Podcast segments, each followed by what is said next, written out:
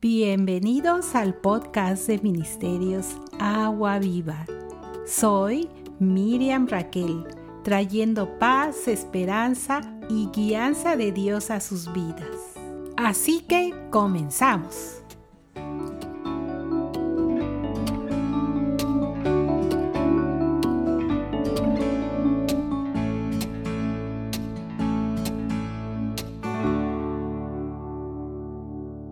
Amigos y amigas que nos están sintonizando o nos están escuchando, gracias por conectarse en este día al podcast de Ministerios Agua Viva.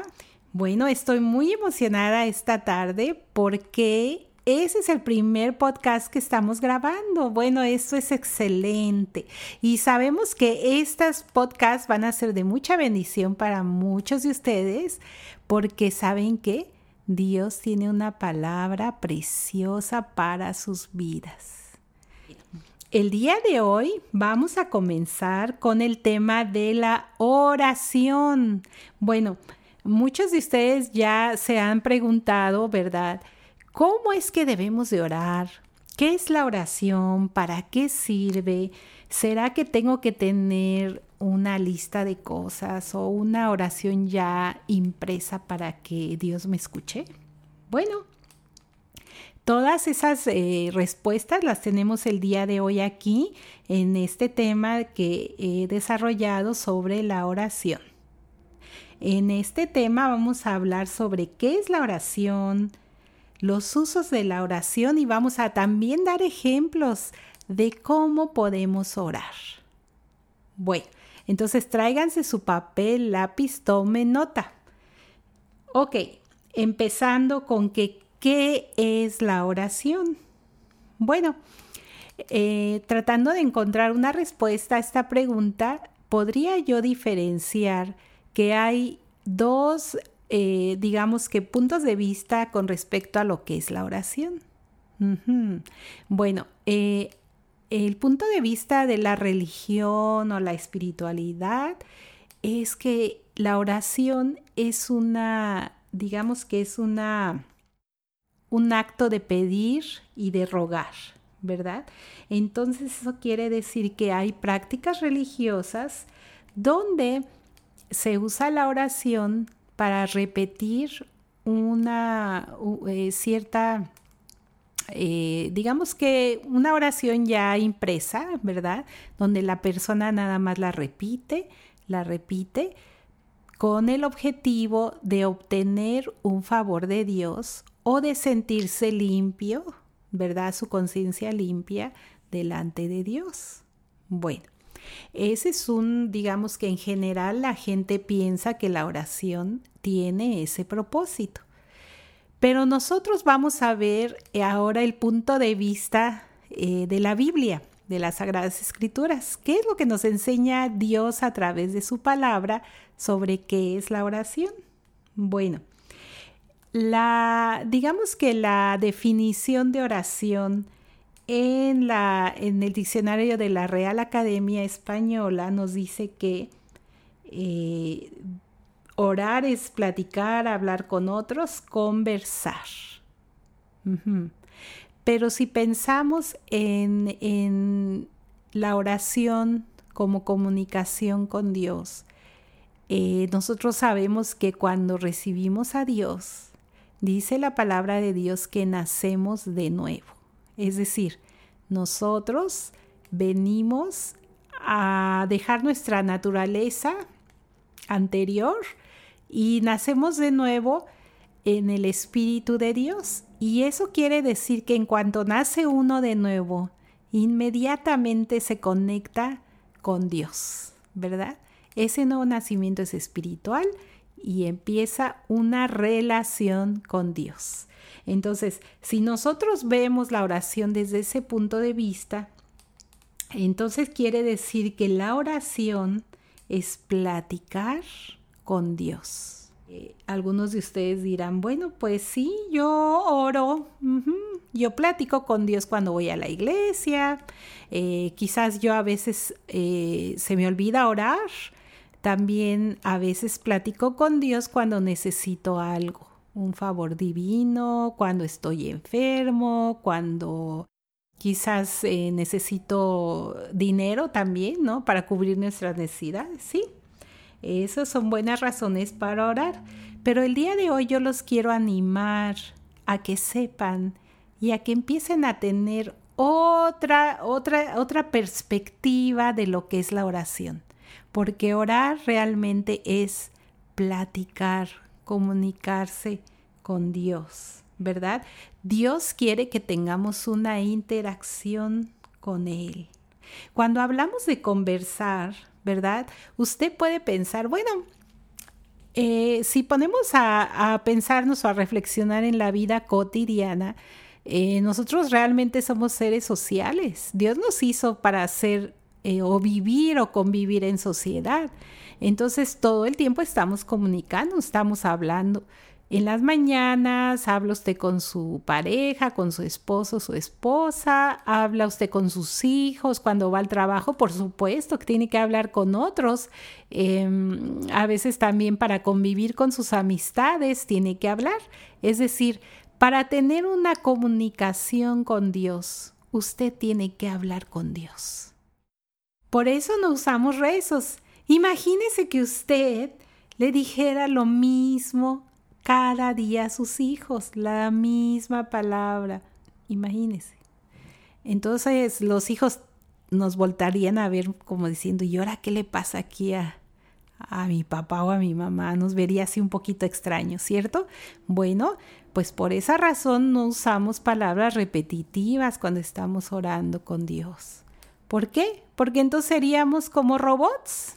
Y entonces cuando nada más estamos hablando y hablando y hablando, como una letanía, no le damos eh, eh, oportunidad a Dios para respondernos. Ok, so aquí hay una clave muy importante.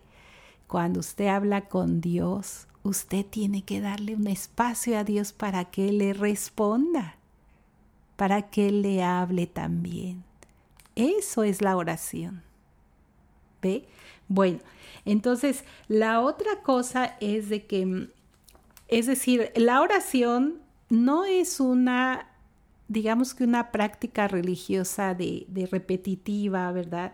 No es, no es, un acto místico o mágico donde decimos, bueno, yo voy a repetir esta oración diez veces y Dios me va a contestar, eh, solo porque le damos una importancia a esa letanía, no, ¿verdad?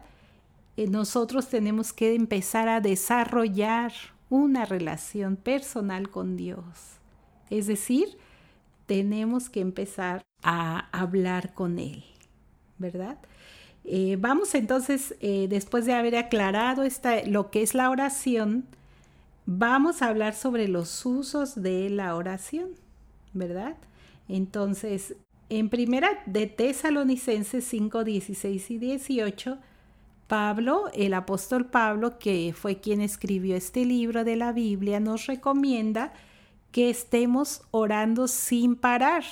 Bueno, él dice orad sin cesar, entonces se los voy a leer. Dice, estén siempre alegres, oren sin cesar, den gracias a Dios en toda situación, porque esta es su voluntad para ustedes en Cristo Jesús. Bueno, pues entonces, em, esto quiere decir que cuando estemos orando, quiere decir que estemos orando todo el tiempo. Sin cesar significa sin parar. La idea de, esta, eh, de este pasaje es básicamente que tengamos presente a Dios todo el tiempo en nuestra vida. Dice la Biblia que Dios es omnipresente, eso quiere decir que Él está en todas partes. Él bien puede estar ahorita conmigo aquí, pero también está allí en su casa con usted, en este mismo momento. Eso quiere decir que esa relación nunca se corta. Es decir, usted no, no, tiene que ir a la iglesia para sentir la presencia de Dios, ¿verdad? Es decir, que usted cuando está cocinando, puede estar hablando con Dios. Cuando vamos manejando en el carro, podemos hablar con Dios. Cuando ya todos los, los chicos, los hijos se durmieron, podemos hablar con Dios también. Es decir, en todo el tiempo podemos dar, eh, estar hablando con Dios, ¿verdad? Es decir, la oración no requiere de un lugar específico para poder estar en contacto con Dios, ¿verdad? Entonces, ese es otro punto muy importante. Tienen que estar orando sin cesar. Y dice aquí también, estén siempre gozosos o alegres. Ah, esa es otra cosa importante. Nuestras emociones. Porque saben qué? Dios nos hizo con emociones. Nuestras emociones son esa parte, eh, digamos que el instinto de cada persona, de reaccionar a lo que nos pasa alrededor, ¿verdad? Eh, todo mundo siente, todo mundo sentimos alguna emoción, alegría, temor, enojo, pero también sentimos gozo, eh, esperanza, sentimos amor, etcétera, etcétera. Entonces quiere decir que si ustedes quieren vivir una vida feliz, ¿qué tenemos que hacer? Tenemos que mantenernos en oración, en una relación personal con Dios. Y entonces usted le aseguro que va a alcanzar una felicidad increíble. Otro uso de la oración, bueno, él eh, dice también, eh, vamos a leer otro pasaje que vamos a encontrar en Filipenses 4, versículos 6 y 7, Filipenses 4, versículos 6 al 7. Bueno, se los voy a leer, dice, no se inquieten por nada, más bien en toda ocasión y con oración y ruego, presenten sus peticiones a Dios y denle gracias a Dios. Y la paz de Dios, que sobrepasa todo entendimiento, cuidará sus corazones y sus pensamientos en Cristo Jesús. Qué hermosa palabra y qué hermosa promesa porque dice esta promesa que si nosotros estamos orando, ¿qué creen? La paz de Dios, la preciosa paz de Dios nos va a cubrir. Su presencia viene y nos rodea, nos abraza y nos dice, no te preocupes, yo estoy aquí contigo, yo te voy a ayudar. No cargues tu carga pesada, está muy pesada para que la lleves tú solo, tú sola. Déjame ayudarte, ¿verdad? Y tenemos que confiar que Dios va a llevar esas cargas. Y Dios nos va a ayudar a lidiar con estas emociones, con la ansiedad, ¿verdad? Porque pasa eso que cuando nuestras emociones se salen de control, nosotros también nos salimos de control, ¿verdad? Y ya no confiamos, estamos súper preocupados, ansiosos. Mire que, eh, como decía mi abuelita, se salieron del huacal las emociones. Quiere decir, se salieron de control. Ya no están y perdemos la noción, se nos olvida la fe y estamos ahogándonos como Pedro se estaba ahogando cuando trató de caminar hacia Jesús, cuando Jesús estaba caminando en la tormenta, eh, Pedro dijo, bueno, yo quiero ir hacia ti y Jesús le dijo, ven. Él empezó a dar pasitos en el agua, uno, dos, tres, pero al ver alrededor la tormenta, ¡pum!, se cayó y se estaba ahogando. Bueno, Dios no quiere que nos ahoguemos, por eso tenemos que mantenernos nuestra vista en Jesús, para que no perdamos la fe, para que no perdamos la paz. ¿Y qué va a pasar entonces? Bueno, vamos a estar tranquilos y nuestro pensamiento, que es nuestro entendimiento, se va a calmar y vamos a empezar a pensar palabra de fe, palabra de gozo, palabras positivas y buenas para que no estemos dejando que nuestras emociones se salgan del control, ¿verdad? Bueno, qué hermoso, qué hermoso. De veras que yo cuando escucho esta palabra me siento tan en paz.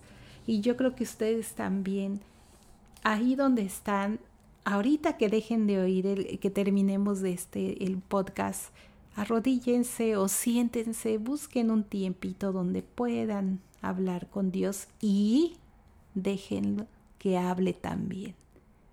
Escúchenlo.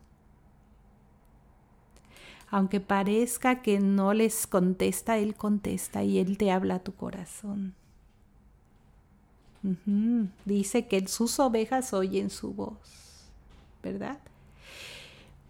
¿Saben qué pasa muchas veces? Y últimamente por la cuestión del COVID, mucha gente tiene miedo.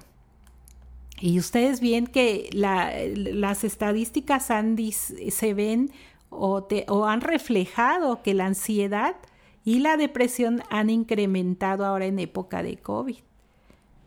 ¿Por qué? Porque mucha gente tiene miedo de contagiarse y de morir, ¿verdad? O también tienen miedo y dicen, bueno, ¿qué me va a pasar si me contagio?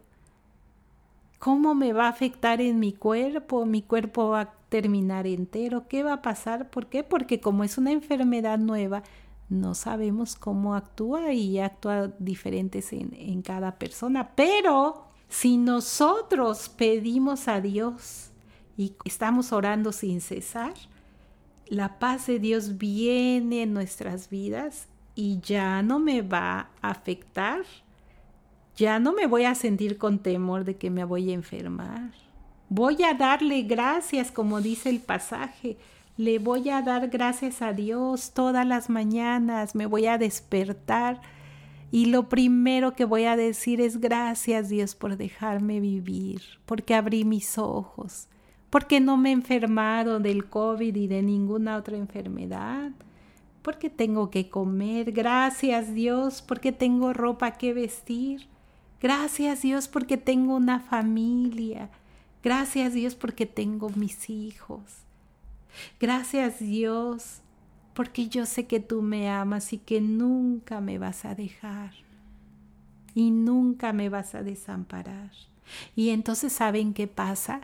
que esa paz divina de Dios y hermosa les va a inundar completamente su interior, su corazón y sus pensamientos.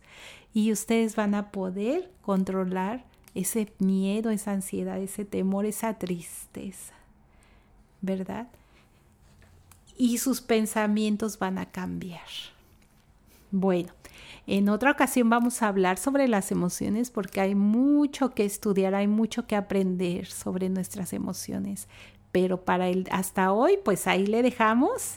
Estén conectados, no se, no se les olvide que aquí estamos y un resumen solo para terminar y recordarles que la oración es tener esa relación personal con Dios y platicar con su creador con su Salvador, con el Padre, platicar con Jesús, platicar con el Espíritu de Dios.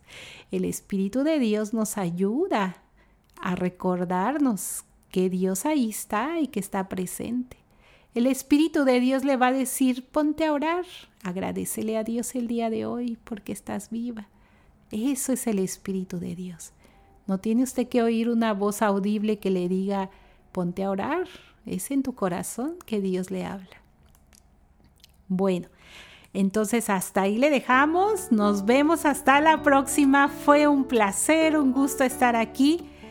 Seguimos adelante y que Dios me los bendiga. Hasta la próxima. Bye.